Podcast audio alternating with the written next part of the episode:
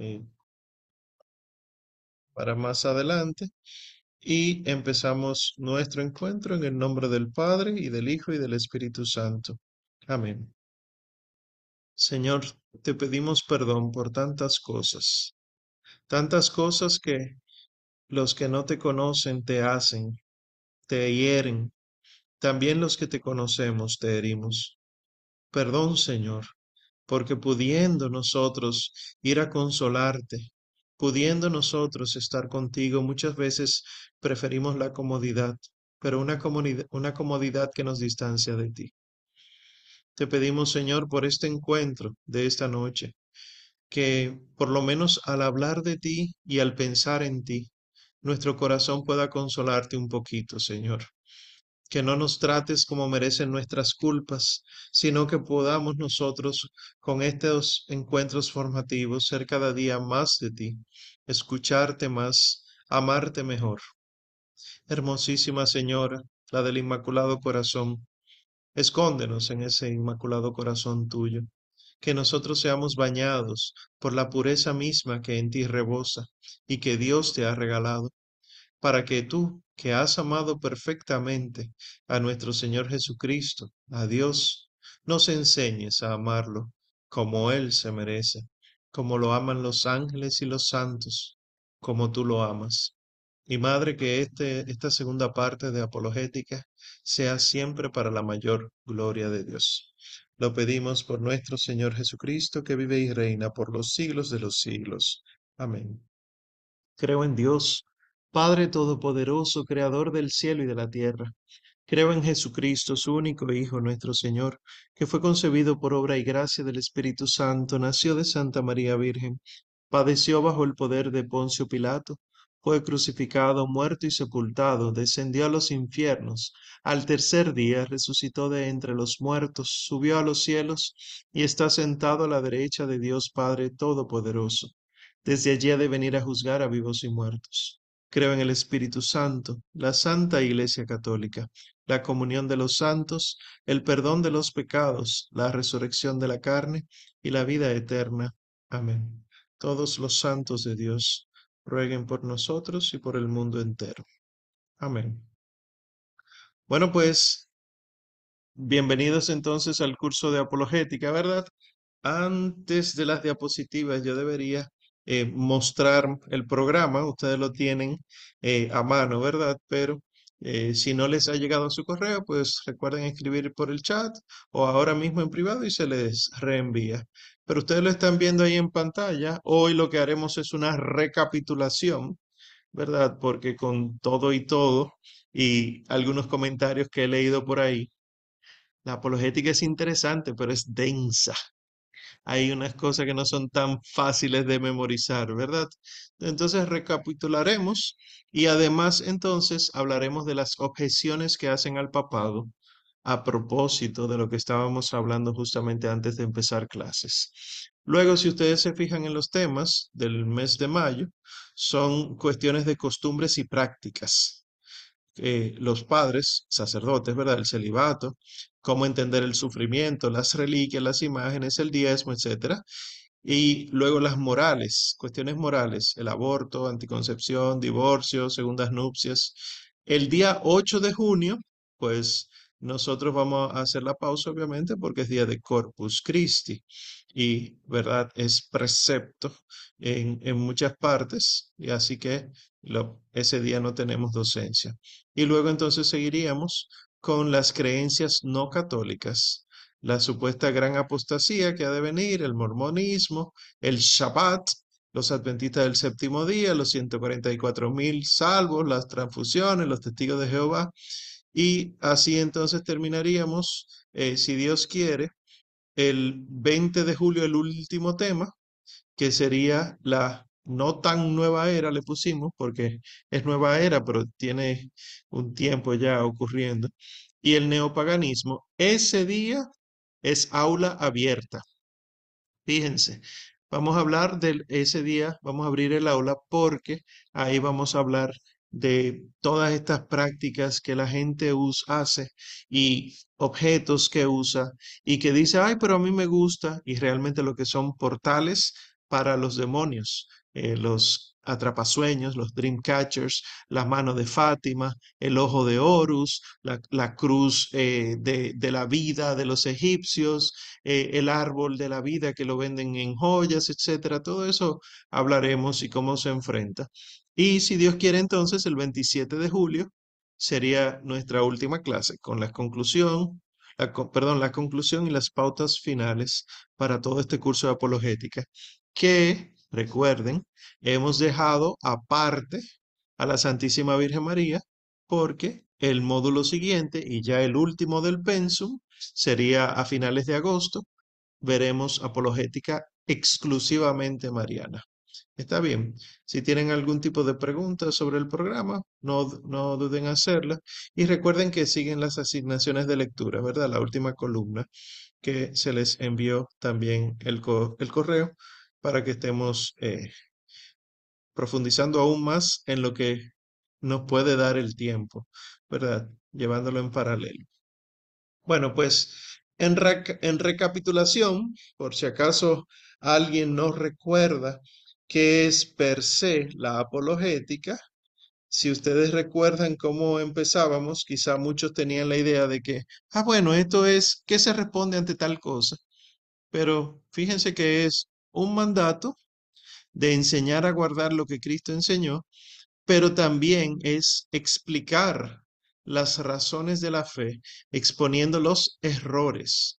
Por lo tanto, y aquí ustedes dirán, ah, pero el profe lo dijo el primer día, es necesario un acompañamiento filosófico reflexivo.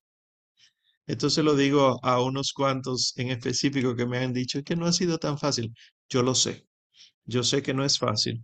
Incluso cuando uno se pone solo a leer, ni siquiera a preparar clases, ni siquiera a preparar una prédica, no, solo a leerte. Permíteme leer un poquito de apologética. Uno descubre que hay que hacer un razonamiento fuera de, de lo habitual. Es decir, uno de los errores comunes es que alguien viene con un argumento que sabemos que está equivocado pero viene con el argumento y nosotros sin querer queremos responder dentro de los límites de ese argumento. Y eso lo que hace es eh, debilitar nuestro propio argumento y darle la razón, no al argumento que nos están dando, sino al límite que puso la persona en ese argumento. Entonces, para responder adecuadamente a un argumento, uno tiene que ir rompiéndolo eh, de, por partes, ¿verdad? Y entonces salirse de ahí para poder dar respuesta. Eso es lo que dice aquí con el acompañamiento filosófico reflexivo. Porque la apologética lo que busca es que la persona razone lo que está diciendo y por lo tanto encuentre la única verdad. Y no olviden entonces que nosotros hacemos apologética ad intra y ad extra, ¿verdad? Eh, nosotros ahora mismo, por ejemplo, cuando damos la clase, que alguno de ustedes es iluminado por un entendimiento, un, ah, ya entiendo, tú acabas de ser, eh, de recibir apologética. O sea, se te dio la catequesis racional de la fe y la aceptaste. Y tú eres católico, tú eres católico de comunión, de confesión, de, de devoción. Sin embargo, muchos de nosotros pensamos que la apologética es solo hacia afuera. Y les diré eh, rápidamente, mi experiencia ha sido que por más que uno quiera hablar con no católicos con respecto de la fe católica, si uno mismo no está ubicado, la persona no, no va a creer porque te falta convicción, tú no tienes amor por la fe, no tienes amor a Dios, no tienes amor suficiente a las cosas de Dios y la persona no se va a dejar arrastrar. Sin embargo, cuando uno empieza a formarse, la formación es muy linda porque formarse no es déjame leer, sino déjame permitir que el Espíritu Santo me diga que esto es verdadero, que lo que yo estoy leyendo no se va a quedar solo en la parte eh, cerebral, racional, sino que la razón incluye el alma. El alma es racional. Entonces, cuerpo y alma unidos en esa parte racional del cuerpo y del alma, es que empieza a entrar el conocimiento. Y es hermoso cuando eso ocurre, porque pasa a ser eh, de ti, de tu persona, de tu identidad, el ser católico. Ustedes recordarán las tablitas que pusimos al principio, solamente pondré tres, eh, no las pondré todas, obviamente, pero es para que ustedes recuerden cuáles son los números de la, del, del, porcentaje de los adultos según eh, los hallazgos que se hicieron en el 2014, que bueno, los hallazgos de la investigación que se hizo en el 2014 eh, del Pew Research Center de eh, la investigación titulada Religión en América Latina, cambio generalizado en una región históricamente católica. Esta que les pongo acá, fíjense que del 84% de América Latina que es católico, realmente fue criada católica, pero actualmente solo el 69 permanece católico. Que alguno dirá, bueno, pero no es tanto, es un descenso. Y eso es una generación. Es decir, criado y cómo actualmente vive. Una generación. Cuando uno se pone a investigar desde atrás, uno descubre que estamos cayendo, no en picada, pero está cayendo. Lo mismo eh, podemos ver, pero en el sentido opuesto de los protestantes y los que no tienen afiliación. 9% fue criado protestante, pero el 19% ahora es protestante. Y un 4% nació sin ningún tipo de afiliación y un 8% eh, se considera ahora mismo que no se identifica con ningún tipo de, de, movimiento cristiano y mucho menos de la iglesia. El porcentaje, según los países, ustedes lo están viendo ahí. Colombia lamentablemente tiene un 74% de protestantes que fue primeramente católico.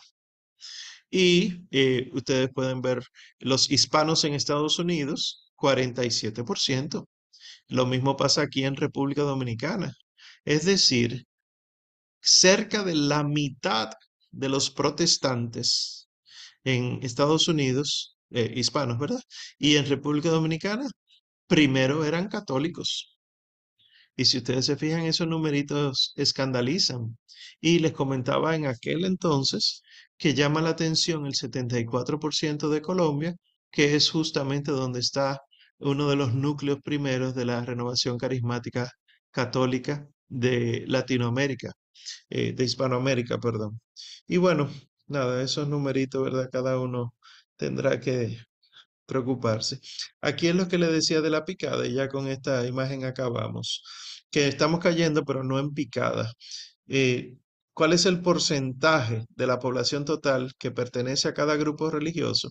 Si se fija, en 1910 había solamente un 1% de protestantes y un 1% de no afiliados, pero el 94% era católico.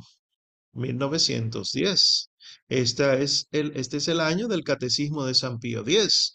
Este es el año en el que nosotros todavía como Iglesia Católica eh, tenemos eh, cierta autoridad porque había una correcta formación en los seminarios y los sacerdotes y obispos no eran solamente personas que se sabían una teoría de algo, eh, de ciencias de la religión, sino que eran pastores y podían enfrentar la situación.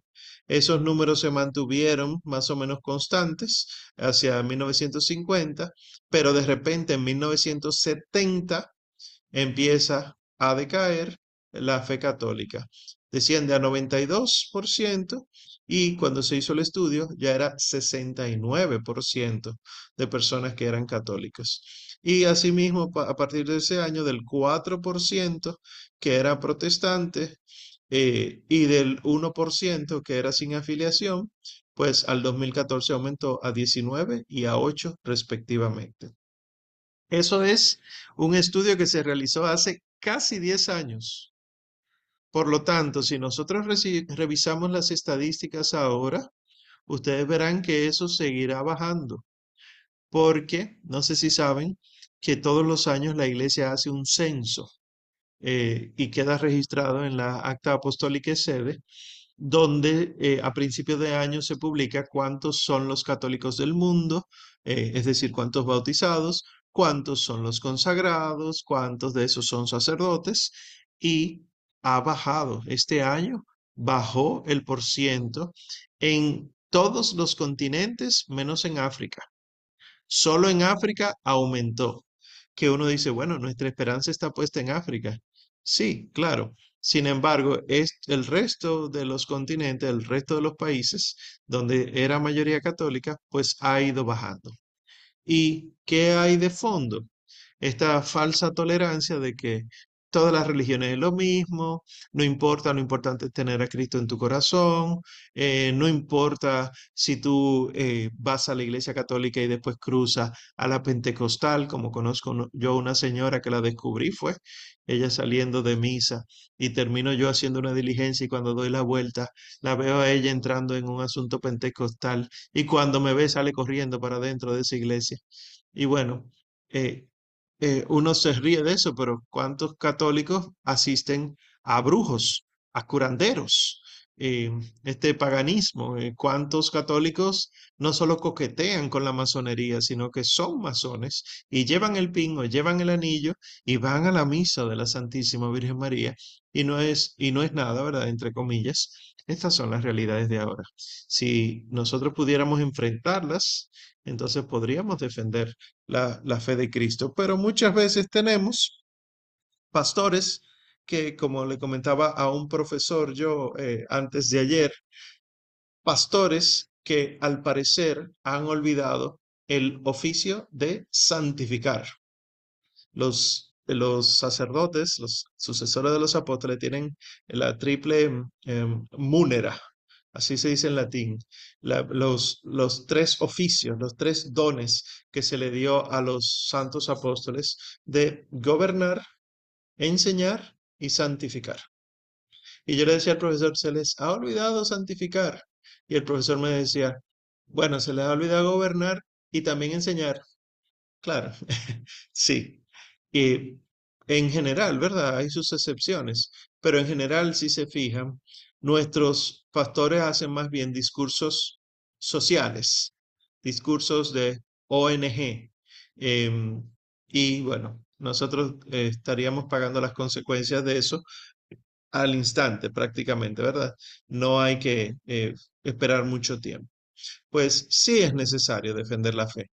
No es verdad que quedándonos callados las cosas eh, van a cambiar y que si todos nos unimos en una sola gran religión mundial y aceptamos a todo el mundo y lo, y lo único que hacemos es aceptarlo dentro de la iglesia, pues todo va a mejorar. Al contrario, cuando todavía los obispos eh, tenían cierta luz aquí en Hispanoamérica, el documento de Aparecida en el 2007, bajo el pontificado del Papa Benedicto XVI, corregido por ese Papa reinante, dice en el documento de Aparecida, en el 225, según nuestra experiencia pastoral, muchas veces la gente sincera que sale de nuestra iglesia no lo hace por lo que los grupos no católicos creen, sino fundamentalmente por lo que ellos viven, no por razones doctrinales, sino vivenciales, no por motivos estrictamente dogmáticos, sino pastorales, no por problemas teológicos, sino metodológicos de nuestra iglesia.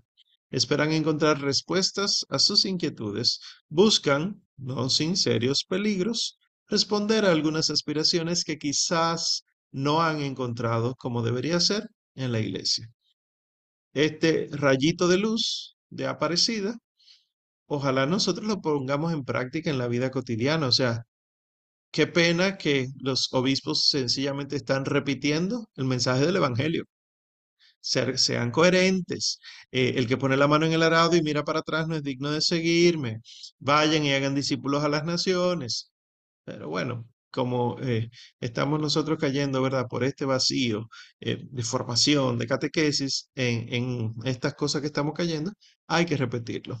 Y por eso es tan importante entonces defender la fe. Y por último, eh, todo esto es recapitulando, ¿verdad? Por último de la recapitulación, nosotros tenemos que saber, y esto es muy serio, que tenemos que ganar almas, no discusiones es muy serio porque aquella persona con la que tú discutes de mala manera en Instagram, en Twitter, en Facebook, esa persona que no cree o que cree cosas equivocadas, recibe un maltrato de tu parte, aún tú diciéndole la verdad, ella es más amada por Dios que tú y que yo. Es la oveja que el Señor sale a buscar. Y nosotros, por necios, en muchas ocasiones nos eh, metemos en discusiones que van a ser infructuosas, que, que lo que van a lograr es que la persona se ofenda y punto. Entonces, la verdad hay que decirla, es cierto, pero el decir la verdad tiene sus momentos. Miren, por ejemplo, los santos evangelios. Cuando el Señor callaba, cuando el Señor lloraba, cuando el Señor hablaba. ¿Por qué el Señor, por ejemplo, a los doce les decía, eh, hombres de poca fe, ¿hasta cuándo tendré que estar entre ustedes? Pero eso no se lo decía a un fariseo, por ejemplo. Eso no se lo decía a los pecadores que se acercaban donde él.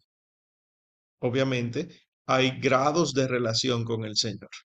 Y el Señor entonces respeta esas cosas.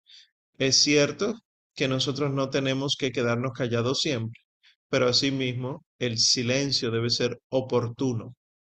La palabra debe ser oportuna. Eso es lo que manda el Evangelio. Y por eso entonces, para ganar almas y no solo argumentos, para, eh, diríamos en dominicano, echar el pleito y salir ganando ambos, porque lo que queremos es la conversión. Dios no quiere la muerte del pecador. Entonces, estas eh, poquitas pautas para aquel que va a defender la fe. Primero, debes conocer la Sagrada Escritura, sobre todo con los protestantes, sobre todo, que hemos visto ya el módulo pasado, todos aquellos que tienen la herejía de la sola escritura como parte de su cuerpo doctrinal. Vas a discutir con alguien que cree que la Biblia es la única verdad, aunque sabemos que no es la única verdad, tengo que conocer eso que ellos dicen que es la única verdad. Es decir, tengo que leer la Sagrada Escritura y estudiarla e incluso memorizarme algunos pasajes porque eh, los temas que siempre nos discuten, los que trabajan la sola escritura, suelen ser los mismos. Y así uno se puede aprender el Juan 3.16, el Filipenses 1.14, el, el Mateo 16 del 16 al 18. Eh, hay montones de, de, citas que uno se puede aprender, pero son poquitas en realidad las que hacen que uno pueda desmontar argumentos de aquel que dice solo la escritura, ¿verdad? También es necesario que conozcas lo que dice la iglesia, lo que enseña la iglesia. Porque, como ya vimos en su momento, un ejemplo, sabemos que la salvación no es ganada por méritos propios, es decir, las obras no son las que nos ganan la salvación. Las obras lo que hacen es mantenernos en la salvación. Son fruto de, la acción de Dios en nosotros, pero también son los que logran que la acción de Dios siga en nosotros. Pero nosotros no ganamos la salvación por lo que hacemos, sino por gracia. La, la, salvación es pura gracia, es don de Dios misericordioso. Y las obras entonces lo que vienen es a cooperar con la salvación de Dios para con nosotros. Y por eso entonces el apologeta nos enseña a sí mismo. Y aquí hago eh, una llamada de atención. Yo tengo que enseñar lo que enseña la iglesia. Es que a mí no me gusta eh, esa forma. Es que, oye, si lo que hay que cambiar es la forma, el Señor lo inspirará. Pero no puede ser que tantos y tantos y tantos santos a lo largo de los siglos hayan utilizado esos mismos argumentos, hayan logrado convertir cientos y miles de personas y que de repente, según tú, ya eso no funciona. Lo que nos falta es mucha conversión. Entonces, yo tengo que saber lo que la iglesia enseña y no empezar a inventar. Yo creo que aquí debería suceder tal cosa. No, lo que la iglesia enseña, porque a la iglesia se le dio un mandato y durante dos mil años lo que se ha tratado es de conservar el depósito de la fe y transmitir ese depósito de la fe, no añadirle cosas al depósito de la fe. Y una vez conocido eso, o en el proceso de conocerlo, debes practicar sin temor la fe católica. Esto arrastra. Si nosotros superamos el complejo de culpa, si nosotros superamos la vergüenza que solemos eh, tener al rezar, al hacer signos externos, al sacar el rosario en la calle, etcétera, si nosotros superamos eso, la gente ve que hay un cambio, que hay algo distinto, que hay un, algo sagrado que hace que uno vuelva a tener cierto temor de Dios.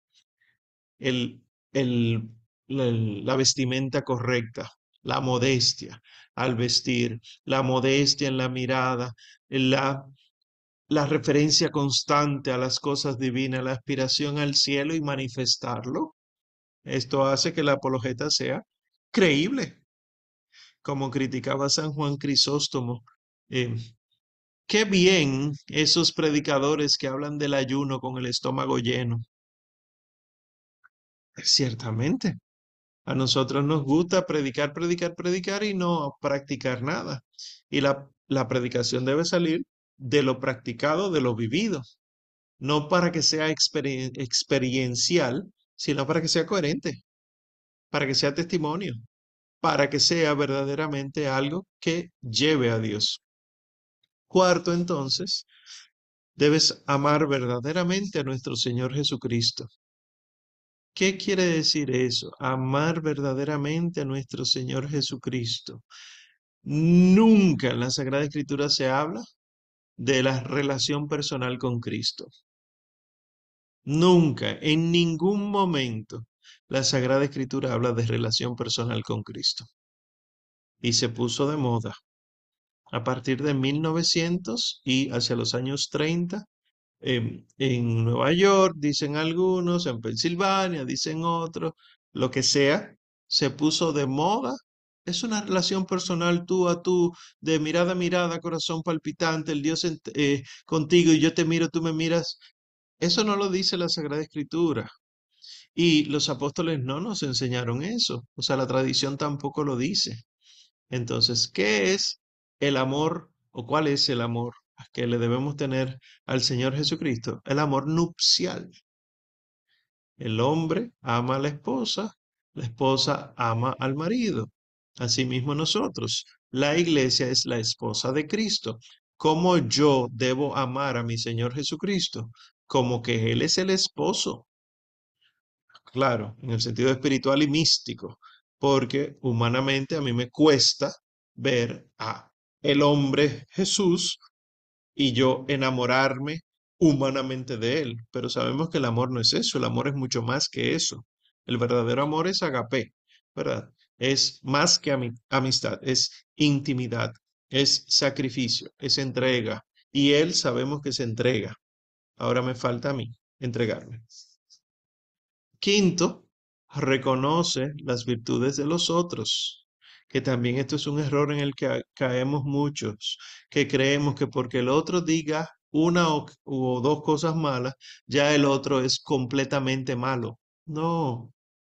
Nosotros vemos, por ejemplo, que el Santo Padre ha, dicho eh, el error este de, de, que Judas fue redimido por Cristo. Eso es un error, eso está mal, eso está equivocado.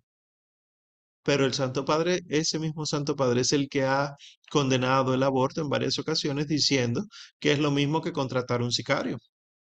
Entonces yo no puedo decir, por ejemplo, eh, el Papa dijo tal, tal, tal, tal cosa mal, por lo tanto, el Papa es malo. No. Y cuando digo el Papa, digo los cristianos, digo el ateo.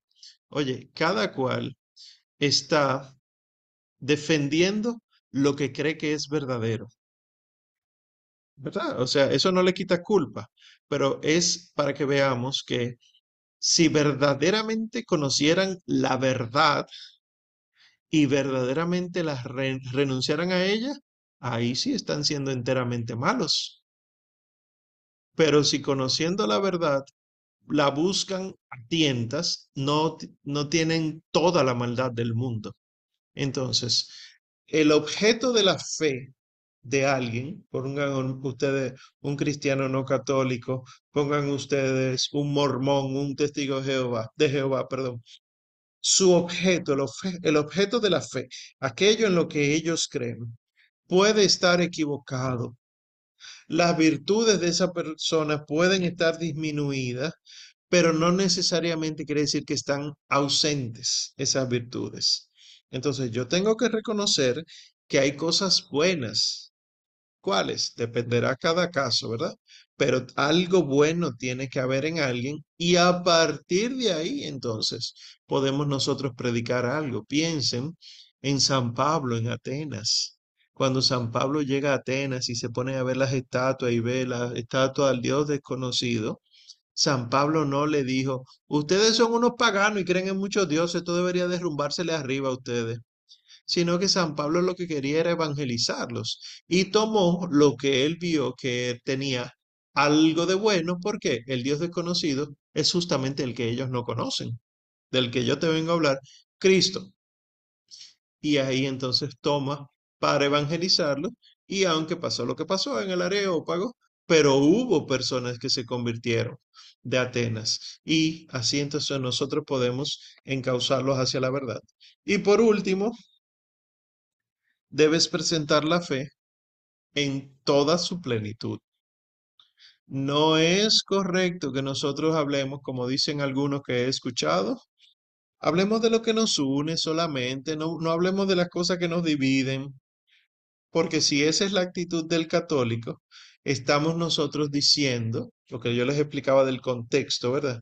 Estamos aceptando el contexto de ese argumento. ¿Qué quiere decir? Aceptemos lo que nos une, no lo que nos divide. Estoy diciendo que lo que ellos llaman cosas que nos dividen son realmente innecesarias en la fe o hasta falsas. Solamente lo que los, nos une, no.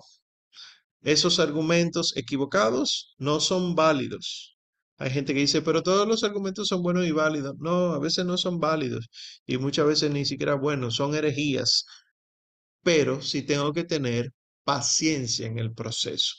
Es decir, si yo voy a hablar con un, eh, un no católico, un cristiano no católico, y me vienen a hablar de Cristo, pues yo le hablo de Cristo. Si vienen a criticarme a la Virgen Santísima, pues yo le hablo de la Virgen Santísima.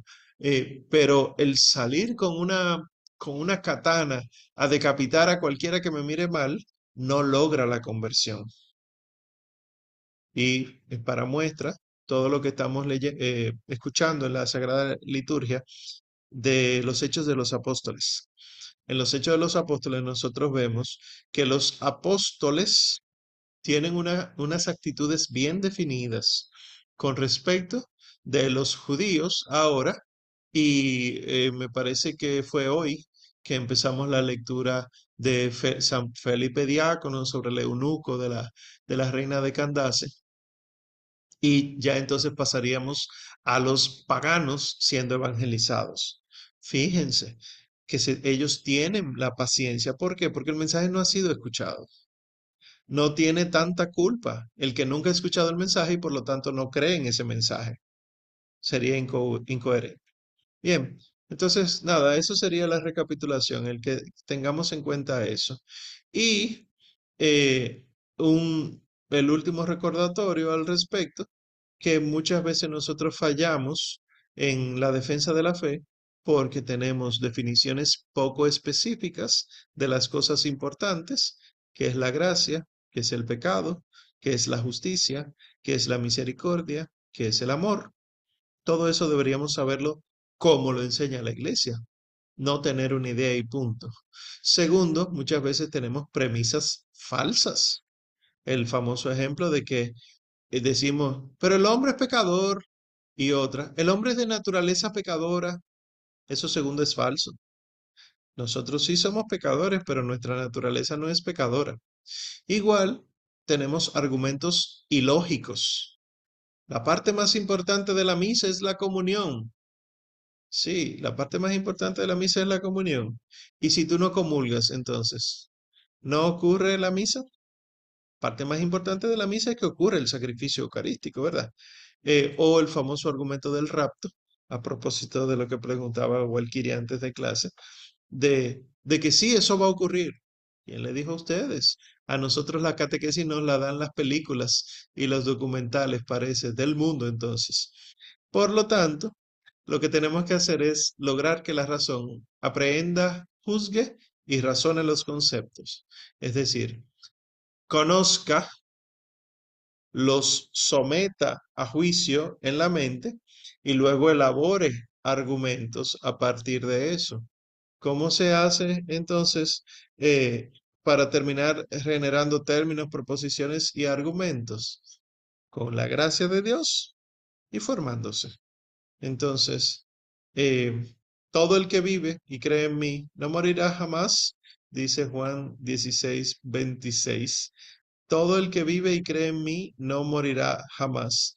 Por lo tanto, nosotros no podemos quedarnos con el concepto de que el hombre es mortal, punto, y esta vida eh, solamente aquí es que es buena. No.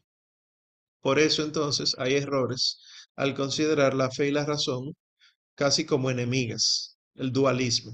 Tú conoces la verdad de la fe y es una cosa distinta de la verdad de la razón. Y no es cierto. Hay otro error que es la identidad, decir, oye, la fe que tú tienes es lo mismo que cuando yo uso la razón. No me obligues a mí a tener la fe si yo no te obligo a ti a usar la razón, cosa que no es cierto, ¿verdad? Otro error es el racionalismo, que solo la razón puede proveerte el conocimiento verdadero. Y eh, eh, del otro extremo tendríamos el fideísmo, que solo la fe concede el conocimiento verdadero. El Señor nos manda a las dos cosas, fe y razón, pero no como opuestas, sino como diría Juan Pablo II, las dos alas de la verdad que hace que el hombre se eleve hacia donde Dios. Y por último, había pulcritudinis. ¿Qué es eso? Que considerar lo bello, lo bello de verdad, o sea, la, la bondad y la belleza verdadera eh, que hace que la, el hombre manifieste cosas hermosas, eso hace que la gente se convierta. El que no cree eh, en lo que sea, o el cree equivocadamente, ve un templo renacentista, eh, barroco, de verdad bien cuidado, y hace que experimente en su interior esa belleza, hace que esa persona experimente en su interior algo que no entiende un asombro, eso es la fe. Y por eso entonces escultura, arquitectura, música, una música correctamente elaborada, preparada conforme a los cánones y todos los estudios y demás, hace que la gente se eleve, que incluso muchas veces ni siquiera eh, amerita tener la parte racional consciente, activa, para que la persona pueda entonces experimentar la fe, la esperanza y la caridad. Bien, ya habiendo recapitulado, entonces haremos eh, eh, unas poquitas objeciones al papado y cómo nosotros le damos respuesta. Está bien. Entonces, intentaré ser breve eh, y si les interesa, pues le puedo enviar esta parte de las diapositivas al chat porque son respuestas bien sucintas, pero tienen mucha información. Eh, eh, bueno, ya lo verán. La, una primera objeción. ¿Qué les hace pensar que Pedro tenía alguna autoridad especial o primacía entre los apóstoles? En ningún lugar de la Biblia habla sobre Pedro siendo el primer papa. Los católicos inventaron la doctrina del papado. Esta es una de las cosas que dicen contra nosotros. Ustedes siguen un hombre, el papa, eso se lo inventaron. Busca la palabra papa en la Biblia, eso no aparece. Y se resuelve. O sea, el primado, eso está facilísimo. De los doce apóstoles que mencionan los evangelios, San Pedro es mencionado en el Nuevo Testamento 195 veces. Y el segundo apóstol más mencionado es San Juan y solo son 29 veces. Miren solamente la cantidad de nombres. Ustedes pueden, si tienen una Biblia digital, pueden poner Pedro y verán la cantidad de veces que aparece el nombre de Pedro en la Sagrada Escritura. Incluso en muchas ocasiones ni siquiera se le llama Pedro, sino Cefas. Pero así en general el personaje de San Pedro es mencionado 195 veces. Cada vez que se mencionan los 12, San Pedro está ocupando el primer lugar en la lista y al final siempre ponen a Judas y siempre dice el traidor o el que lo iba a traicionar. Incluso hay veces, y lo hemos escuchado en los hechos de los apóstoles en estos días, que ni siquiera dicen los doce, sino que dice Pedro y los otros. Es decir, que Pedro y los otros, poniendo a Pedro delante, está hablando de estos doce y que tiene que haber esta cabeza, este cabecilla. San Pedro también es mencionado así en lugar de los doce nombres de los apóstoles. Y ustedes se saben todos estos pasajes, así que los mencionaré rápidamente. Solo a San Pedro fue que se le cambió el nombre. En el Nuevo Testamento entero. En el Nuevo Testamento entero. A San Pedro solamente se le cambia el nombre. Alguno dirá, Omar, pero Pablo era Saulo y luego Pablo. Sí, pero recuerden que el Señor cuando se aparece a San Pablo en el camino a Damasco le dice Saulo, Saulo. El Señor no le cambia el nombre. San Pablo se cambia el nombre él mismo y es lo mismo. Saulo y Pablo, una versión hebrea y una versión griega, es lo mismo y lo que quiere decir es pequeño. Pues a San Pedro solamente es que se le cambia el nombre en todo el Nuevo Testamento. A San Pedro es que se le da la llave del reino de los cielos. A San Pedro fue que el Señor le dijo, ven, sal de la barca y camina sobre las aguas. De San Pedro era la barca en la que el Señor Jesús se había subido para predicar a la multitud cuando no podía, cuando había tanta gente que tenía que meterse en el agua. Fue en la barca de Pedro que se que subió el Señor Jesús a predicar. Incluso lo escuchamos hace poco, cuando eh, las mujeres llegan diciendo, el Señor eh, ha resucitado, la tumba está vacía, que salen San Pedro y San Juan corriendo. Juan corre más rápido, llega antes, pero tiene que esperar que Pedro entre primero, vea y crea, y luego entonces San Juan ve y cree. Fue San Pedro al primero de los apóstoles que se le apareció el resucitado, ¿eh? Yo no sé si ustedes han estado al tanto de los santos evangelios en estos días. El evangelio según San Marcos lo dice, el evangelio según San Lucas lo dice. Uno se sabe el episodio, ¿verdad?, de que se aparece a las mujeres, el resucitado, y que luego el, el Señor le dice, vayan a mis hermanos y díganle que me esperen en Galilea, en Jerusalén. Eh, pues eh, ustedes habrán escuchado el episodio de Maús lo reconocimos al partir el pan. El Señor fracciona el pan, la Santa Eucaristía, y luego ellos dos lo reconocen, Él desaparece y ellos salen corriendo a contarlo. Pero si ustedes buscan el pasaje, ellos salen corriendo a contarlo y dicen, es verdad, ha resucitado el Señor y se le ha aparecido a Pedro. Es decir, que antes de los de Maús, antes del encuentro con los doce eh, en ausencia de Santo Tomás y luego eh, con la presencia de Santo Tomás, ya el Señor se había aparecido a San Pedro. Y lo dice el Evangelio. A San Pedro también es que el Señor le pide, confirma a tus hermanos en la fe, una vez te hayas zarandeado el demonio. Y después es el resucitado que le dice, apacienta mis ovejas, apacienta mis corderos, apacienta mis ovejas. Y es San Pedro el que en, los Hechos de los Apóstoles dice, Judas se suicidó y dejó un espacio aquí y el Señor quería que fuéramos doce. Elijamos a uno. Y es San Pedro el que da el primer, el primer sermón después de Pentecostés. El sermón post-Pentecostés, bueno, de Pentecostés, eh, lo da San Pedro donde se convierten miles de personas. Y es San Pedro que realiza el primer milagro que lo escuchamos también cuando estaban caminando por el templo y había un paralítico y entonces, denme algo, no tenemos ni oro ni plata. Eran San Pedro y San Juan, pero el texto dice, San Pedro lo tomó y lo levantó. Es cierto que estaba Juan ahí, pero dice que es San Pedro.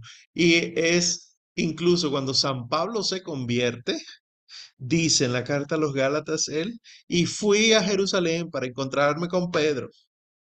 O sea, si ustedes se fijan, hay una verdadera primacía de San Pedro y tenemos fundamentos bíblicos por montones, además de la tradición, ¿verdad? Entonces, nosotros los católicos tenemos la obligación de creer en el Papa y amar al Papa.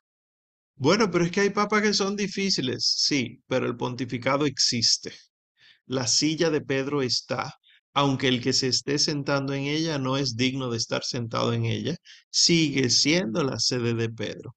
Y si el Señor permitió que esa persona esté ahí, así ha sido voluntad del Señor. Claro, no debemos confundir el consagrado con la persona, con el hombre. Y lo digo porque una de las cosas que a mí me, en lo que me ha ayudado la historia de la iglesia, es en ponerme en el lugar de los laicos de la época del Papa Borgia, Alejandro VI, de, de la época de Juan VIII, Juan VIII, cómo éramos los laicos, cómo, cómo se comportaban los laicos cuando veían un papa así, que metía prostitutas en, los palacios eh, eh, pontificios, eh, que, que, mandaba a matar gente porque sí. o sea, ya dejo la iglesia, se acabó esto. O se mantenían fieles a la fe. Esto es para meditar. Otra objeción es, pero el Papa es un pecador, igual que todos nosotros.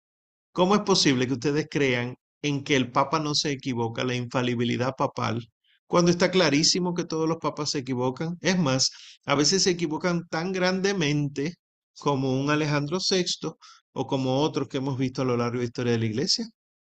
Y esto hay que aclararlo porque por alguna razón la mayoría de los católicos con que yo los que yo he hablado con respecto de ese tema confunden el concepto de infalibilidad con impecabilidad. ¿Qué es esto? Si hay algo que la iglesia tiene clarito, es que todos los hombres han sido pecadores, excepto el hombre Dios, el Señor Jesucristo, y la Santísima Virgen María. Todos los hombres hemos sido pecadores. Por lo tanto, la iglesia no enseña que el Papa no peca. La iglesia eh, enseña que todos los papas han sido y serán pecadores, que necesitan la gracia y la misericordia de Dios, pero la infalibilidad no es impecabilidad. ¿Qué es infalibilidad?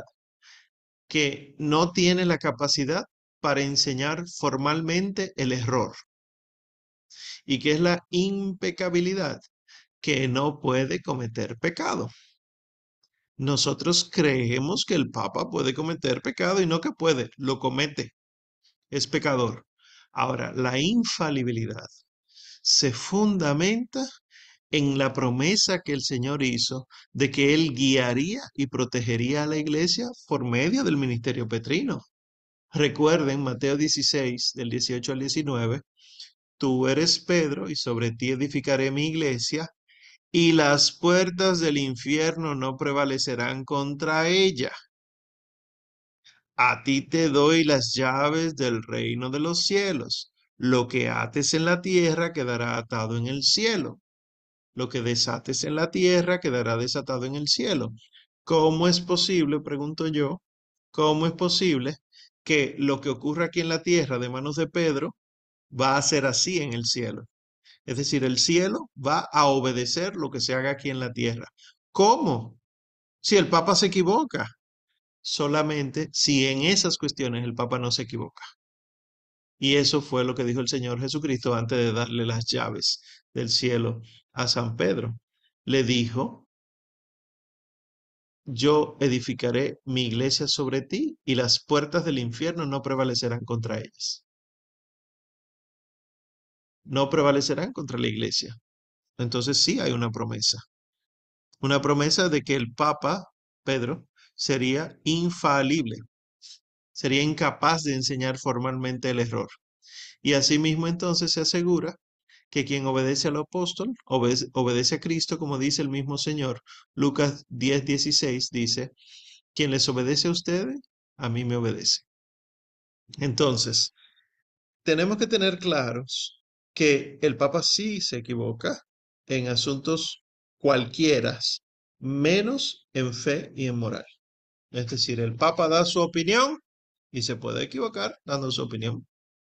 El Papa eh, escribe una carta y puede equivocarse escribiendo esa carta. Ahora, la infalibilidad es bien específica. Infalibilidad es, y así es que lo define la iglesia, la, eh, la incapacidad para enseñar el error cuando el Papa habla ex cátedra en cuestiones de fe y de moral como pastor supremo de la iglesia, en unión a la tradición. Es decir, un papa no se equivoca cuando define un dogma en cuestiones de fe y de moral ex cátedra. ¿Qué pasa? Que entonces los papas no siempre están hablando ex cátedra. El papa puede hablar como papa, pero no como pastor supremo de la iglesia. Y por eso ustedes ven que la última vez, así eh, en el sentido estricto de esta definición que hemos dado, la última vez que un papa eh, ejerció la infalibilidad papal, así como le estamos definiendo, fue cuando se proclamó el dogma de la Asunción de la Virgen María. Entonces nosotros podemos decir que después de eso, Pablo VI se equivocó, Juan XXIII se equivocó, Juan Pablo I se equivocó, Juan Pablo II se equivocó, Benedicto XVI se equivocó, el Papa Francisco se equivocó. ¿En qué? En lo que sea, solamente hay que ver si se equivocó en algo. Ahora puede ser que no. Si el Papa quiso mantenerse unido a los dos mil años de fe, que debería querer, ¿verdad? Pero hay de todo. Si quiso mantenerse unido a los dos mil años de fe, puso de su parte para ser correcto, o, o sea, ortodoxo en su enseñanza. Entonces el Espíritu Santo estaba de su lado. Es decir, le inspiraba cosas hermosas y así vemos, por ejemplo, como montones de los escritos de Juan Pablo II o de Benedicto XVI son una belleza para el magisterio de la iglesia. Pero hay otros que lo que están generando es confusión, como muchos escritos del Papa Francisco ahora mismo, o como otros textos que, modernistas que nosotros llegamos a ver en su momento en historia de la iglesia, lo cual es terrible. Entonces, porque el Papa sea Papa, no se equivoca, no, se dan esas condiciones en específico que las voy a repetir. Que el Papa hable ex cátedra, desde su cátedra, como pastor supremo de la iglesia en cuestiones de fe y de moral. Nada más.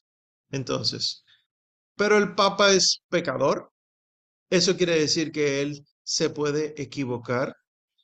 Los pecados que comete el Papa no niegan la gracia que Dios ha dado de protegerlo de enseñar el error. Por ejemplo, no creemos nosotros en los libros de proverbios, libros de sabiduría, etcétera, que fueron escritos por Salomón y sabemos por la misma historia de la Biblia que Salomón pecó. No, no consideramos los salmos, por ejemplo, como escritos inspirados y son escritos eh, por el rey David y el rey David sabemos que es un pecador. Lo mismo podemos decir de San Pedro. Sabemos que San Pedro era pecador, eh, negó al Señor en tres ocasiones en, el momento de su pasión. Sin embargo, tenemos dos encíclicas de él, o dos cartas, más bien, ¿verdad? Eh, dos cartas en la Sagrada Escritura y las consideramos inspiradas. Entonces, tenemos que saber que eh, una persona sea pecadora no quiere decir que se equivoque en lo que enseña. Además, ya el mismo Señor Jesús lo decía a través de San Pablo en 2 Corintios 12, 9, que San Pablo tenía un aguijón que le mortificaba, etcétera, y tres veces le pidió al Señor que se lo quitara, y el Señor le dijo, mi gracia te basta, pues en la flaqueza se perfecciona la fuerza. Y luego dice San Pablo, pues muy a gusto estoy en medio de mi flaqueza, porque cuando soy débil es que el Señor se hace fuerte en mí. La tercera objeción puede decirlo un ortodoxo. Yo soy griego ortodoxo y ustedes los católicos se han desviado de la verdadera fe y la tradición de los apóstoles, diciendo que el, el obispo de la antigua Roma, el Papa, tiene autoridad sobre otros obispos. Eso es un invento medieval de Roma y no era lo que los padres de la iglesia enseñaban o creían. esto se escucha de los ortodoxos. Y la realidad es todo lo contrario. Si ustedes quieren, pueden buscar eh, en el sitio que estamos utilizando de apologética, el sitio web, pueden buscar apologética, perdón, eh, primado de Pedro y los padres de la iglesia, y encontrarán montones, montones, montones, montones, montones de testimonios de los padres de la iglesia diciendo que el Papa o el obispo de Roma es el que preside a todos los otros obispos. Por lo tanto, este hermanito ortodoxo, griego ortodoxo, nosotros le respondemos con un solo ejemplo de eso, porque no nos vamos a, a, darle respuesta a alguien que no ha querido leer. Un solo ejemplo debe bastar. Y le pongo a San Juan Crisóstomo, es decir, un padre oriental, para que además sienta que está de entre los suyos. Era patriarca de Constantinopla. Y él decía, cosas que atañen solo al poder de Dios, como son perdonar los pecados, hacer inconmovible a su iglesia aún en medio del embate de tantas olas, y dar a un pobre pescador la firmeza de una roca, aún en medio de la guerra de toda la tierra, eso es lo que aquí promete el Señor que le ha de dar a Pedro. El Padre, Dios, le hizo a Pedro la gracia de revelarle al Hijo, pero el Hijo propagó por el mundo entero la revelación del Padre y la suya propia, y a un pobre mortal le puso en las manos la potestad de todo lo que hay en el cielo, pues le entregó sus llaves. Dice la homilía in Mateum, en el Evangelio según San Mateo, 54, eh, capítulo 54, verso 3.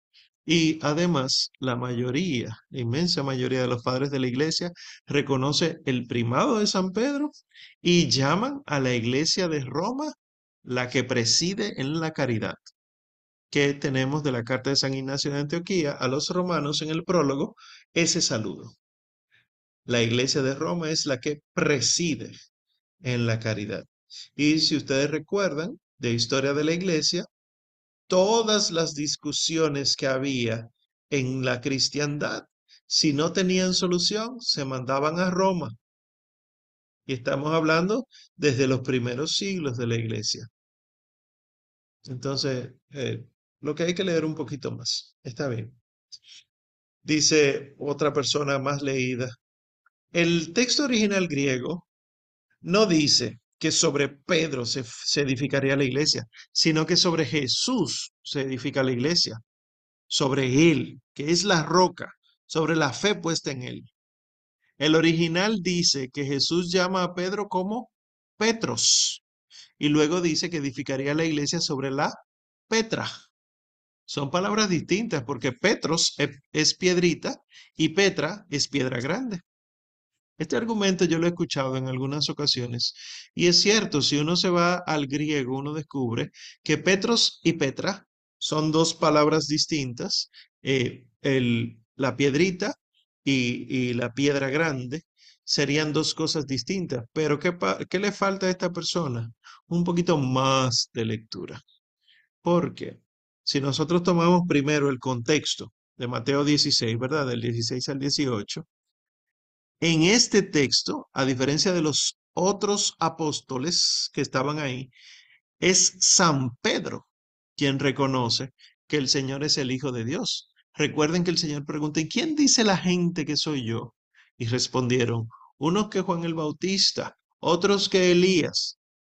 Y después dice, pero San Pedro tomó la palabra y dijo, tú eres el Mesías, el Hijo de Dios vivo.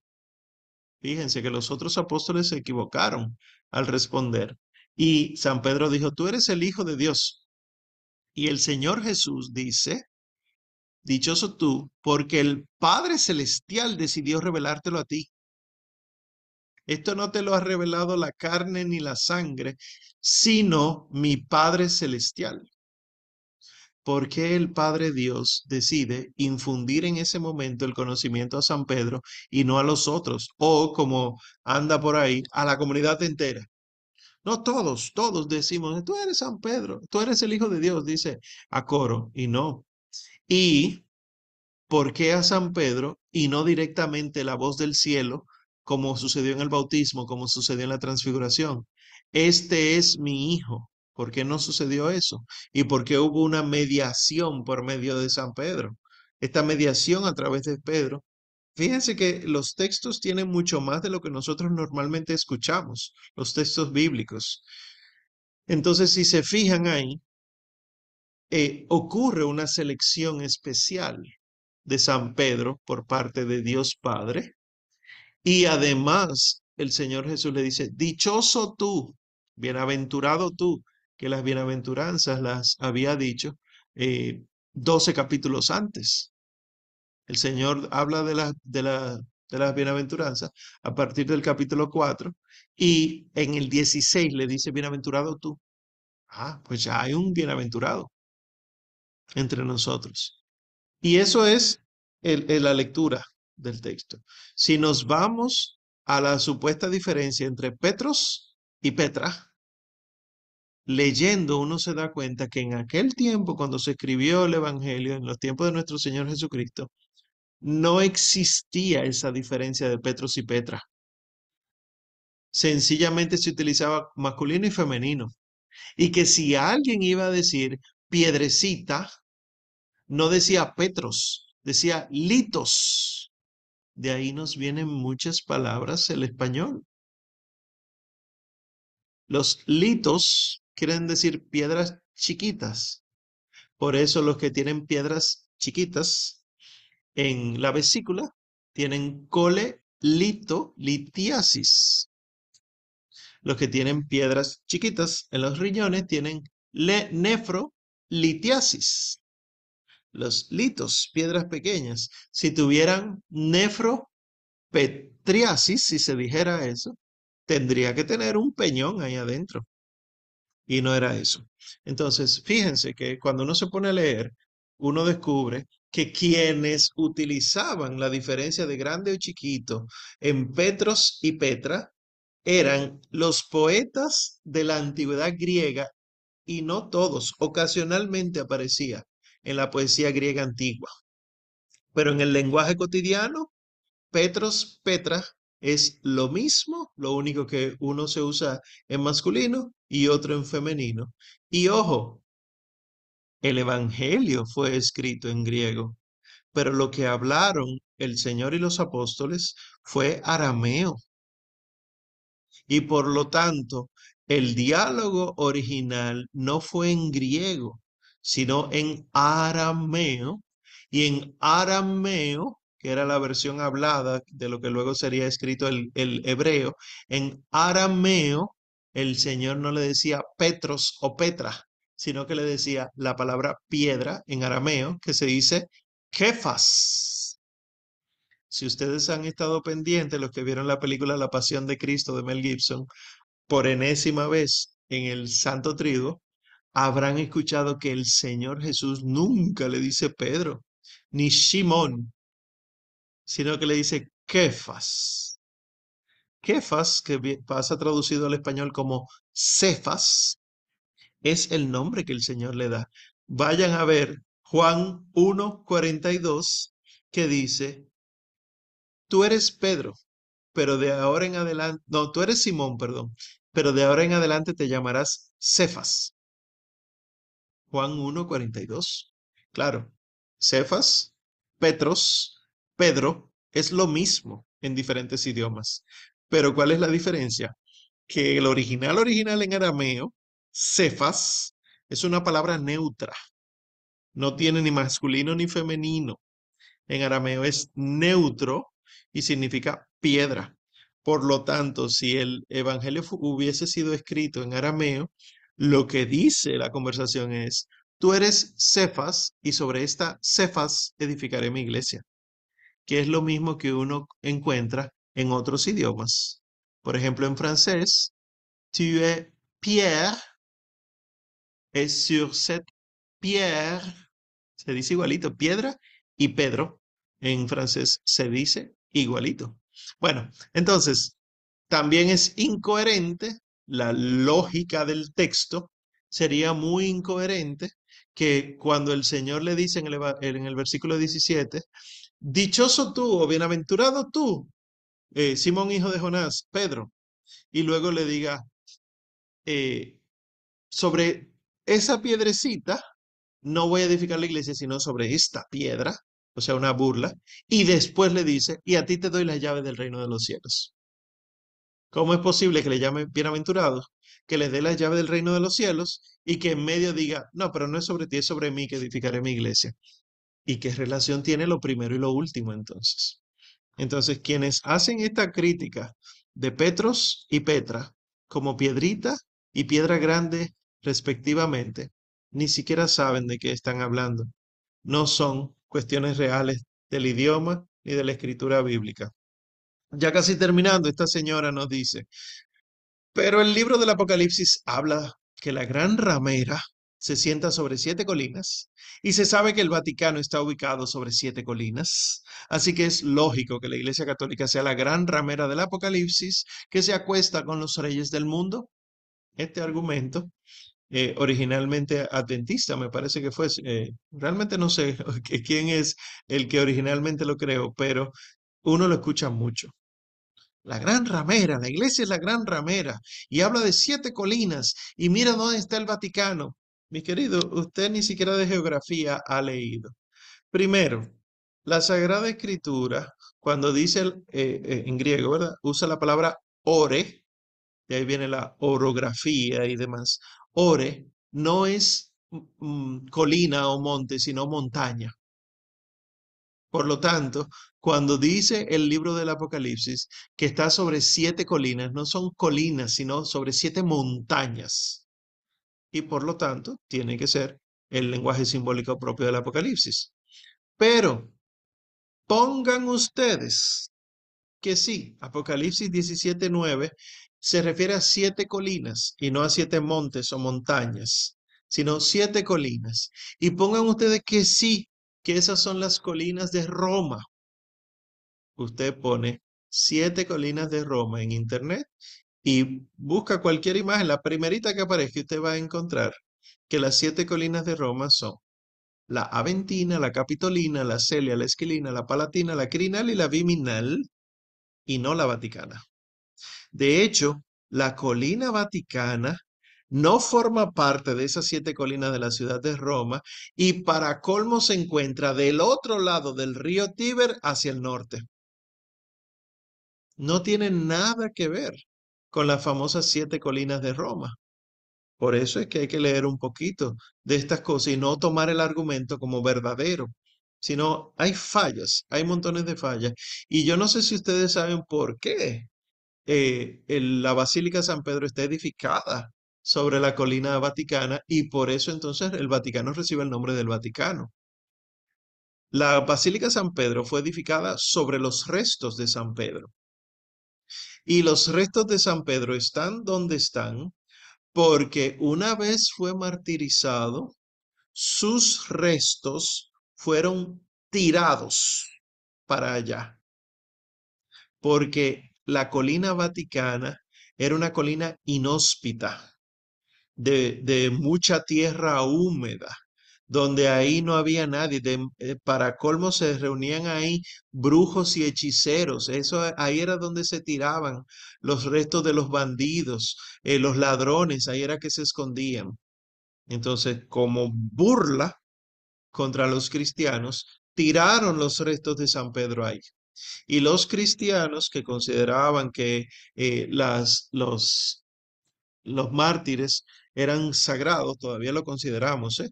Los restos lo que hicieron fue sepultarlos y marcar la tumba para ir con frecuencia a visitarlo. Entonces, sobre eso edificaron lo que se llama un trofeo, que es una especie de pared con dos columnas a los lados para mantenerla erguida, para que se sepa que ahí hay alguien importante.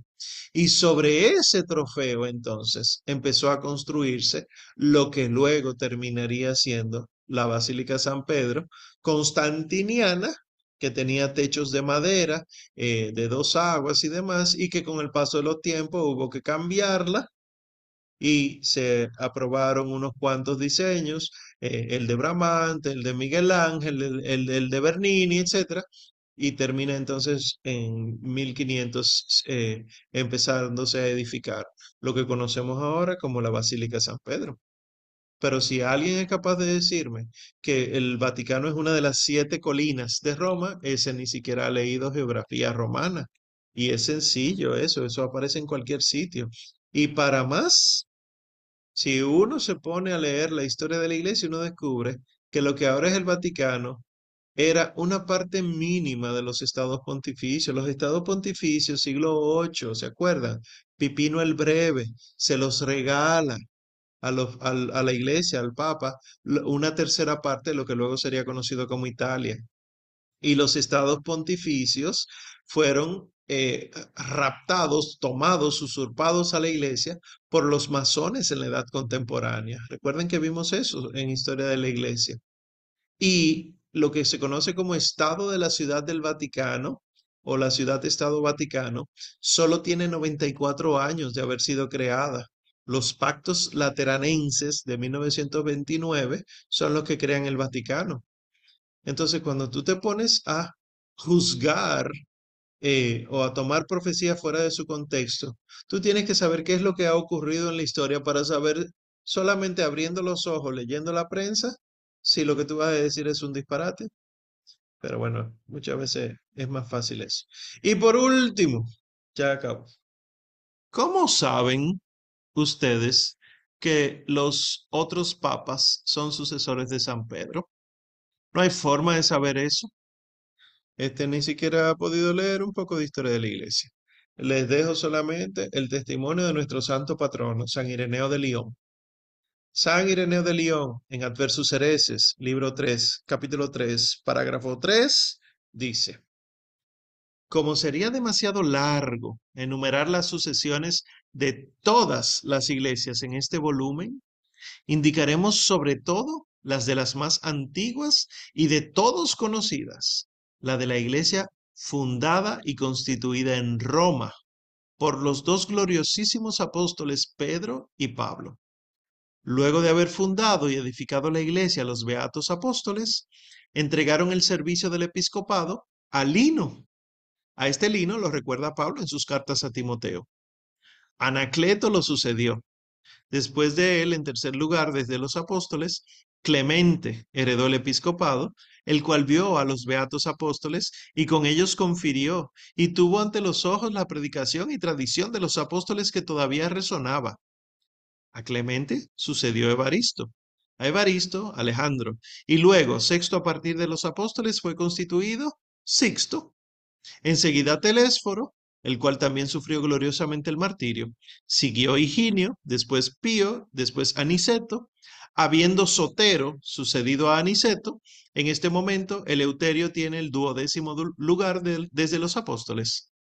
Esto muestra plenamente que la única y misma fe vivificadora que viene de los apóstoles ha sido conservada y transmitida en la iglesia hasta hoy. Esta es, mis queridos, la primera lista de los sucesores del Papa y ustedes y yo en el canon romano, la plegaria eucarística número uno, como se llama ahora, escuchamos a tres de ellos, Lino, Cleto, Clemente. Eso los escuchamos nosotros ahí, porque son los sucesores de San Pedro. Y concluimos pues entonces con tres frases de, de la tradición. San Cipriano de Cartago, en De Unitate Ecclesia Católica, el, el capítulo 4, dice, sobre él, sobre Pedro, Jesús construye la iglesia y a él le ordena alimentar las ovejas. Y aunque él asigna poderes a otros apóstoles, aún así él fundó una sola silla. Y él estableció por su propia autoridad una fuente y una razón intrínseca para esa unidad. Ciertamente los otros también fueron los que Pedro fue, perdón, lo que Pedro fue pero a Pedro se le dio una primacía, por la cual se hace claro que hay solamente una iglesia y una silla. Así también están todos los pastores y el rebaño aparece como uno, alimentado por los apóstoles en acuerdo unánime. Si alguien no mantiene esta unidad de Pedro, ¿Se puede imaginar que todavía tiene, mantiene la fe? Si abandona la silla de Pedro sobre la cual la iglesia fue construida, ¿se puede sentir confiado de que todavía está en la iglesia? Así pregunta San Cipriano de Cartago. Además de San Cipriano, entonces tenemos San Jerónimo. San Jerónimo en la carta que escribe el Papa San Damaso, el capítulo 15, verso 2 dice, No sigo a ningún líder sino a Cristo, y no me uno en comunión con ninguno, sino con lo bendecido, que es la silla de Pedro. Yo sé que esta es la piedra sobre la cual la iglesia se ha construido. Cualquiera que coma el cordero fuera de esta casa es profano. Cualquiera que no esté en el arca de Noé perecerá cuando la inundación prevalezca. El que esté junto a la silla de Pedro es aceptado por mí. Y la última frase de la Sagrada Tradición se la debemos a San Ambrosio de Milán en sus comentarios a los Salmos, Sim Salmis, capítulo 11, verso 30, dice, es al mismo Pedro a quien él dijo, tú eres Pedro, y sobre esta piedra edificaré mi iglesia. Donde está la iglesia, no hay muerte, sino vida eterna. Bienaventurado Pedro, contra quien las puertas del infierno no prevalecerán, ni fueron las puertas del infierno cerradas contra él, sino quien por el contrario destruyó los pórticos del infierno y abrió lugares celestiales. Y como nota ya, para terminar, no sé si saben que allá en la Basílica de San Pedro en Roma, eh, esa famosa, eh, bueno, ustedes recordarán el vitral del Espíritu Santo, la paloma rodeada de rayos amarillos y naranja. Debajo del vitral, dentro del contexto de todo eso, la estructura escultórica es una silla siendo agarrada por cuatro santos abajo. Y esta es la famosa silla de San Pedro. Pues es realmente un relicario. Eso se abre y dentro está la silla original que se utilizaba, que San Pedro llegó a utilizar para desde ahí eh, educar al pueblo desde Antioquía y luego en Roma. Esa es la reliquia, una de las reliquias que tenemos de San Pedro, la de la silla de Pedro. Bien, pues dejémoslo hasta acá y demos paso a si tienen algún tipo de inquietud. Leo el chat, eh, que siempre se pone interesante cuando el profesor está dando clases. Cualquiera dice el amor nupcial es mejor que la relación personal. sí, sí, por favor. Em, que mande, mandaré, ok, las diapositivas. Pregunta Sandra, ¿cómo se sabe que el Papa está hablando ex cátedra? Porque hace una definición dogmática. Es decir, eh, el Papa tiene que decir que, así por escrito, en unión con los dos mil años de fe, inspirado por el Espíritu Santo, para la gloria de la iglesia, para, primero la de Dios, ¿verdad? Y la de la iglesia, definimos, promulgamos, establecemos que tal doctrina, que significa tal cosa, es divinamente revelada. Que eso fue lo que sucedió con los dogmas marianos, por ejemplo. Eh, mencioné el último, que fue el de la Asunción de la Virgen Santísima, eh, en 1952, creo que fue, eh, que se dijo, creemos que es divinamente revelada que eh, la Virgen María, terminado el curso de su vida eh, terrestre, fue llevada al cielo en cuerpo y alma. Pero pregunto, o sea, eso cuando él habla es cátedra, no habla, él escribe. No, exactamente, exactamente o sea, como, como para que quede prueba de lo, de lo que se dijo, no sé, o sea, que es algo oficial escrito, no, no de que, que lo, un periodista venga y le diga, mira, que, que, que eso no es cátedra, aunque sea verdad. Exactamente, exactamente. Ah, Por eso es que lo de cátedra ha sucedido poco en la historia, porque tiene que hacer como que muchas cosas para que sea cátedra. Sí, sí, lo, ha habido papas que nunca ejercieron la infalibilidad porque no era necesario, porque el gobierno que ellos llevaban no tenía como necesidad una definición dogmática. La infalibilidad papal existe, es real, pero no se aplica con cada papa. Sí.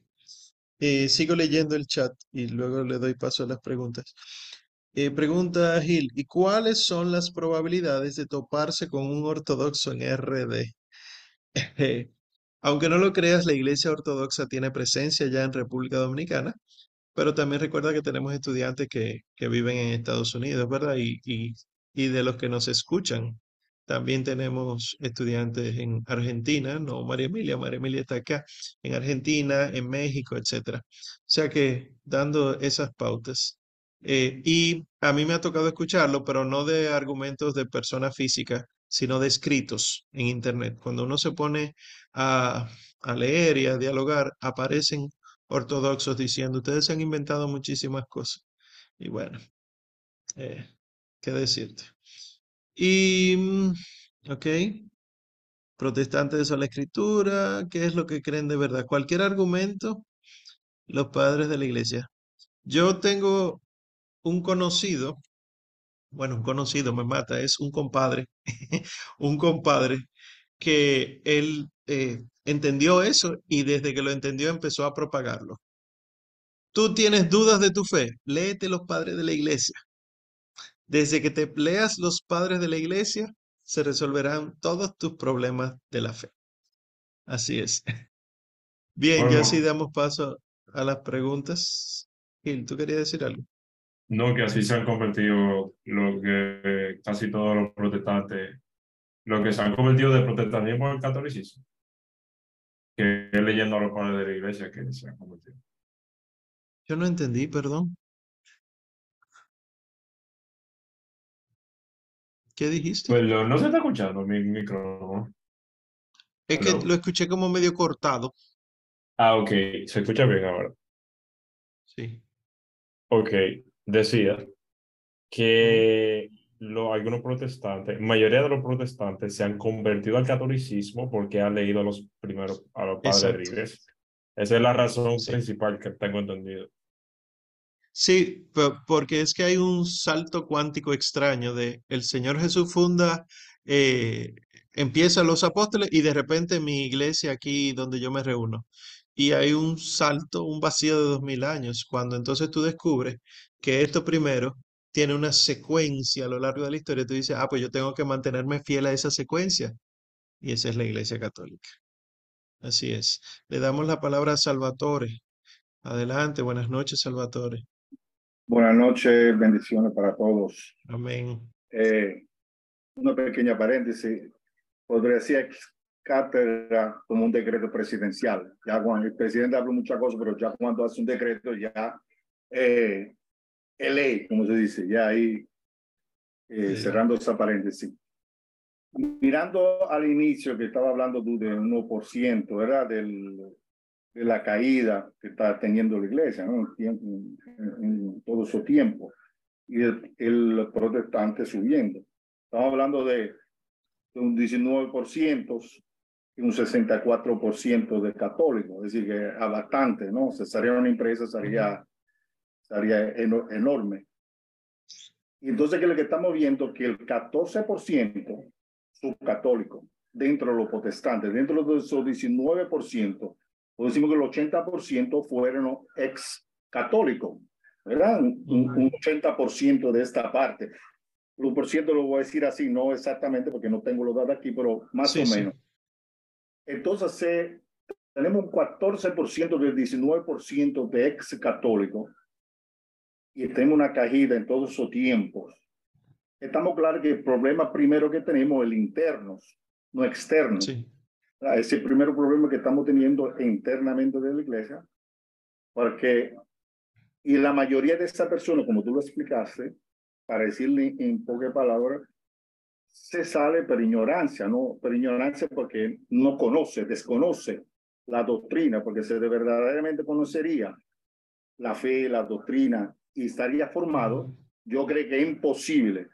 Aunque la iglesia pueda haber un papa pésimo, pueda ser eh, sacerdote mal, es imposible que uno se sale de la iglesia. Con todos los problemas que podría haber, uno no se va cuando uno comienza a formarse. Entonces, tú no crees, la pregunta que viene ahora es, ¿tú no crees que todos esos años no debe haber un cambio a nivel ya, no solo macro, ¿verdad? De parroquia, un cambio radical de, de, para que se veamos cuál es el éxito de los de los protestantes que primero tienen una fuente para buscar eh, eh, su, su oveja, ¿verdad? Que la iglesia católica tiene, tiene, tiene un supermercado que pa, lo pone porque le dice que le, que le gusta escuchar, aquel que no está. Entonces, como nosotros somos simples, pero se supone que el que está en el Vaticano, los obispos, los cardinales, saben mejor que uno qué es lo que está pasando. ¿Por qué no bajan esto, por ejemplo, a la parroquia que ah, comiencen a formar, a formar de verdad? Sí, porque al final le vamos mil personas en la iglesia, pero de estas mil personas, ¿se ha hecho alguna vez eh, algún eh, estudio de estas mil personas? De verdad, ¿cuánto sabe la importancia de la Eucaristía?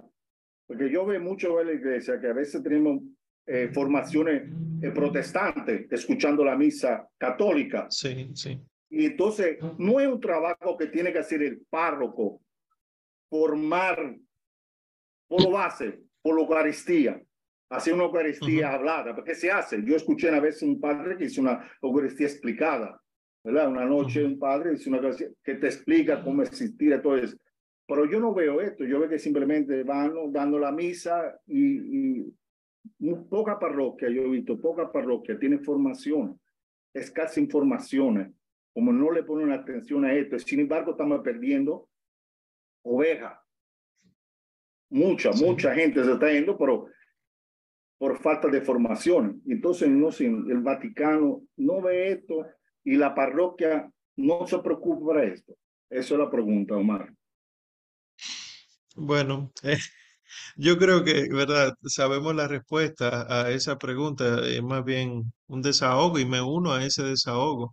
Es una especie de... Lo que pasa es que hay muchas cosas. Ojalá poder resolverlo con una sola respuesta. Es que, por ejemplo, una de mis quejas mías de Omar Arbaje es que aquí no se ordenan sacerdotes, sino que se ordenan párrocos. Es decir, ¿cuántos de nuestros sacerdotes pueden ejercer libremente el sacerdocio. ¿Qué es esto? Yo me voy a dedicar a visitar a los enfermos, etcétera. No, la mayoría tiene que hacer trabajo de oficina y un trabajo de oficina, o sea, la burocracia, que es incómodo y, y es el sacerdote es absorbido por estas realidades y lo único que hace como administrador de la gracia es celebrar la misa y antes de misa oye confesiones hasta donde se pueda y ahí se acabó la administración de la gracia. Y así otras tantas cosas que no me meteré en ello, pero de que debería haber todo una verdadera renovación en el sentido de volvamos a formar, debería haber esa renovación eh, catequética o, o, una renovación formativa. ¿Por qué no la hay? multifactoriales, hay muchos que no les interesa. Hay otros que entienden que mientras tú mantengas al pueblo dándole lo que el pueblo pide, se te mantiene la gente ahí. Y obviamente, si el pueblo lo que pide es canciones protestantes, yo seré un sacerdote que defiende los cantos protestantes en la Sagrada Liturgia, en las actividades, no importa al mismo Dios, busco justificarlo, etc. Y así lamentablemente ocurre. Es una pena, pero es una realidad y no, pero no es, no hay solución. Estamos nosotros aquí, ¿eh? Están ustedes, ustedes que sirven en sus parroquias, eh, con fuerza, la fuerza de la autoridad, ¿verdad? No, no del maltrato. La autoridad que nos da el ser bautizados, el proponer planes de formación, el ustedes empezar eh, cualquier tipo de proyecto formativo, pero la verdadera formación es que uno de los problemas nuestros es que siempre se ha hecho así y vamos a seguir haciéndolo así. Y enseñamos lo que siempre se ha hecho y no funciona. Seguimos con Jorge. Buenas noches, Jorge Rodríguez. Buenas noches. Eh, una pregunta. bueno, estamos hablando de leer los padres de la iglesia, ¿verdad? Y todo eso. Eventualmente, si uno le conversa eso a una persona protestante o una persona que se dice ser atea, pues es muy difícil eh, que, que, vaya a leerlo. Aparte de esos recursos, eh, se le podría indicar que, bueno, hablo de mi se le podría decir que estudie teología aunque la teología bueno, sí, te va a decir verdades, pero o sea, lo que digo es otra fuente de estudio aparte de los padres de la iglesia, en caso de que digan, no, ¿y para qué yo muele eso? O sea, tú sabes, claro, si está seguro de, su, de, de, lo que cree, dice, sí, no, está bien, yo lo leo. Ya sabemos si se niega es porque ya vemos que no está abierto, ¿verdad? A, la verdad. Y la segunda pregunta, que no tiene que ver mucho con el tema, sino que simplemente estaba buscando y no encontré casi nada, era si tienes algún algún texto, algún link que abre sobre el Cristo que no está crucificado, sino que está como resucitado. Yo sé que lo hablamos un momento. Eh, si tienes alguna información sobre eso, porque estoy casi escribiendo algo eh, para llevárselo a una parroquia por acá, que cada vez que voy a misa digo, no entiendo nada, porque me quedo con la palabra Cristo no resucitó en la cruz. Thank you. No, Cristo no resucitó en la cruz. Bueno, pues eh, es difícil uno poner a, leer la gente, los padres de la iglesia, cuando uno mismo no se los ha leído. Eh, una recomendación es que ustedes empiecen a leer, aunque sea extractos de padres de la iglesia, las cartas de San Clemente, empiecen por ahí. Las cartas de San Clemente o la de San Ignacio de Antioquía son hermosas, son hermosísimas, son, eh, tienen la misma, la misma carga espiritual que las de San Pablo son preciosísimas. San Clemente a los romanos, San Clemente a los corintios, eh, San Ignacio a los esmirniotas. Lean esas y empiecen en algún momento, aunque solo citen esa, pueden empezar por ahí y entonces ustedes pueden indicar esa. Ah, mira, esta es corta, léete esa para que tú veas un tema específico. No les digo yo, ah, léete el tratado. Ajá. No, yo decir, ¿hay algún lugar específico que uno pueda buscar eso? Porque también hemos conversado de que a veces no se pone a buscar cosas en internet y cuando viene a ver, te está leyendo una cosa que no sé. O sea, ¿la escuela tiene alguna biblioteca virtual con links? Bueno, es el, lo que estamos trabajando ahora es el de apologética católica, ¿verdad? Que es el que está en el programa de ustedes, donde mandamos los artículos normalmente. Ahí hay buenísimos artículos al respecto, al respecto de los temas con los padres de la iglesia. Pero si tú recuerdas de historia de la iglesia eh, antigua, recomendábamos la página primeroscristianos.org. En Primeros Cristianos hay muchos artículos buenísimos y están las cartas. Bien, entonces con respecto del resucitado, el resucifijo ese, no es ni crucifijo ni es resucitado, no sabemos lo que es eso. No es correcto. La iglesia manda a tener un crucifijo. Es verdad que se puede tener una imagen de un santo, etcétera. Pero el resucifijo ha sido un invento, eso no existe, no, no vas a encontrar ningún artículo a favor de eso. Probablemente encuentres artículos criticándolo, pero artículos de opinión, porque es que es, una novedad.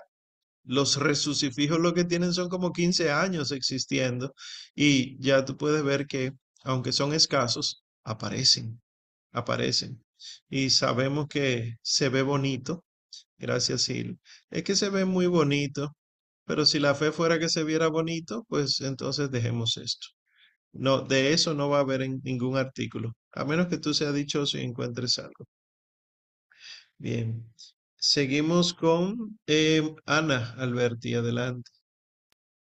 Hola, más bien un comentario. Y es que el marketing de la Iglesia Católica es difícil, porque, por ejemplo, eh, te dice que a través del sufrimiento uno puede ir creciendo y a través de los cursos que, hemos ido desarrollando, pues uno ve que el sufrimiento, las adversidades, uno la, la, la pone como una ofrenda hacia el Señor y uno las, la, al menos personalmente, la ha ido asumiendo de una manera diferente. Pero del otro lado, tú tienes una iglesia protestante que te dice Dios es amor, como Joel, Joel Austin. Te dice, tú pide al Señor y tú todo lo vas a recibir. Eh, tú solamente hasta un parqueo, tú ora cuando llega el parqueo y tú vas a encontrar un parqueo.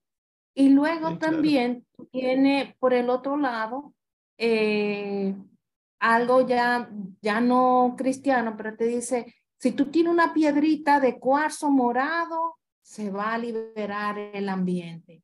Eh, o como me dijo una amiga reciente que es católica, eh, me dice, el ambiente está muy difícil, ya yo tengo alcanfor y compré una matica de, de aloe vera y hay que barrer eh, al revés. Y yo me quedé así, pero me identifiqué por lo que tú dijiste de que no podemos, por lo menos con ella, yo no iba a pelear con ella. Le dije, mira, eh, yo creo que nada de eso es cristiano. Yo creo no, yo le dije, nada de eso es cristiano. Mi hora reza, a un rosario eh, para si el ambiente está difícil laboralmente, hazte un rosario, tú vas a ver que el rosario te va a, ayudar. Entonces, eh, es una responsabilidad que incluso debemos de asumir, digo, eh, para con los amigos y, y también para llegar a, a, un público más allá del círculo de amistad, para uno ir eh, enseñándole eh, o contribuyendo con un granito de, de, arena. Por ejemplo, con esta amiga, yo nada de barrer, nada de cuarzo, nada de alcanfor, vamos a rezar el rosario. Entonces, es difícil porque también es muy popular todo esto de salones de yoga, de meditación. Eh, soy católica, pero estoy haciendo yoga. Total, eso no, no, no importa. Entonces, tú, no es pelear, pero decirle, mira, me parece que no, por ahí no va el asunto. Eh, pero uno tiene que ir, o sea, se le hace un poco difícil porque el marketing es difícil. Sí. Pero también tú le, tú le agregas, ¿y qué tú vas a hacer el 20 de julio? Te invito a un aula abierta que donde vamos a hablar de todo eso. Ah, también. ¿Eh? Ah, no, yo la voy a inscribir aquí al curso. está bien, está bien. Sí, es, una lucha. Es una lucha, pero tengan paciencia. Por ejemplo, una de las razones por la que yo tengo el temperamento como lo tengo después de Cristo es que yo he querido aprovechar eso. Y por eso ustedes ven que eh, en ese caso, por ejemplo, si hubiera sido una amiga mía, yo le digo, ¿qué? ¿Y tú crees en todo eso disparate? Pero ese soy yo. Ese soy yo. Yo sé que cada cual tiene su temperamento. Bien, eh, ya hay que terminar. Le doy la palabra a Gil. Buenas noches, Gil. Buenas noches, nuevamente. Tú mencionaste, aunque yo no estaba viendo, yo estaba escuchando, cuando tú estabas mencionando lo de las estadísticas sí. del Pew Research, que decía que la mayor, ya mayor causa de por qué los católicos, o que, que los católicos salían de la iglesia y que se convertían al protestantismo, ¿verdad? Era, no, eran, no es por causas doctrinales ni por enseñanza, sino por temas de vivencia dentro de la iglesia. Me equivoco, ¿no? Si no me equivoco. ¿verdad? Eso es lo que decía, sí. Ajá. Entonces, ajá. Eh, y, y yo creo que yo venía pensando esta mañana con el tema de, yo estaba escuchando una, una entrevista eh, que le hizo un comentarista y americano a un exorcista, un sacerdote exorcista de Nueva York.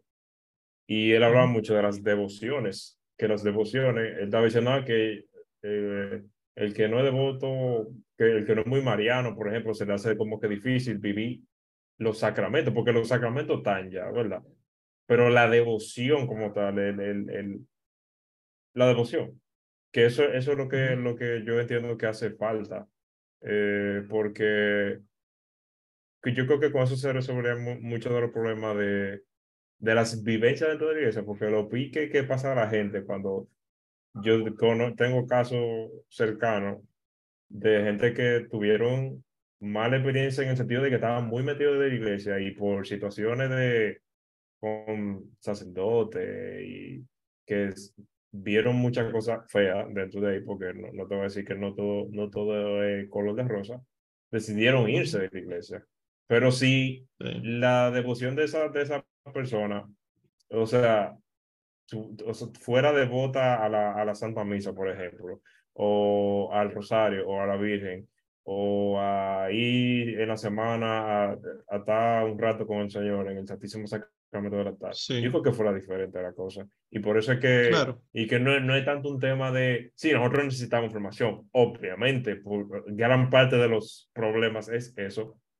Pero es como, yo entiendo que como, y eso, ese, ese research que hicieron la gente de Pew Research, para la redundancia, lo, lo está como afirmando de que Sí. Es, más como la, eh, eh, la vivencia dentro, ¿verdad?, de la iglesia, y que yo entiendo que eso se resolvería con, con eh, darle más cabida a las devociones. Pero una de las cosas que se hicieron fue considerar las devociones como algo de personas brutas y que como la iglesia no es de gente bruta, tenemos que eliminar las devociones. Y si ustedes se fijan, la Legión de María ha ido desapareciendo, ¿verdad? No desaparece, pero ha ido desapareciendo. La Hermandad del Sagrado Corazón ha ido desapareciendo. Y entonces desaparecen los grupos devocionales, hermandades, eh, cofradías, etcétera, y lo que aparecen ahora son movimientos o comunidades eh, aisladas. Es decir, yo soy de la comunidad tal, que es lo que San Pablo critica. Unos dicen yo soy de Apolo, otro de Cefas, yo de Pablo, pero ¿acaso Pablo murió por tus pecados.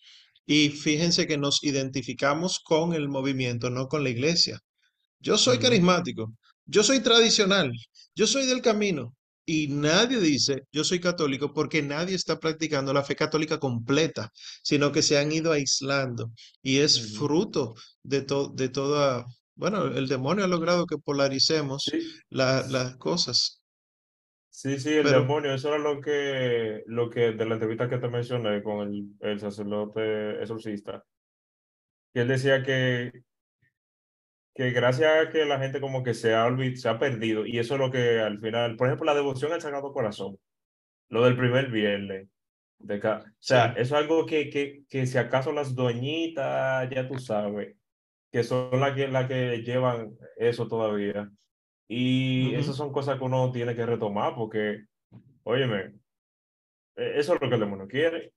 Que tú te olvides, que tú te olvides de, la devoción al Sagrado Corazón o del Inmaculado Corazón de María, que tú te olvides de eso y que tú le prestes más atención a un, al grupito de, de, de, O sea, e, e, eso es lo que está logrando el demonio con eso.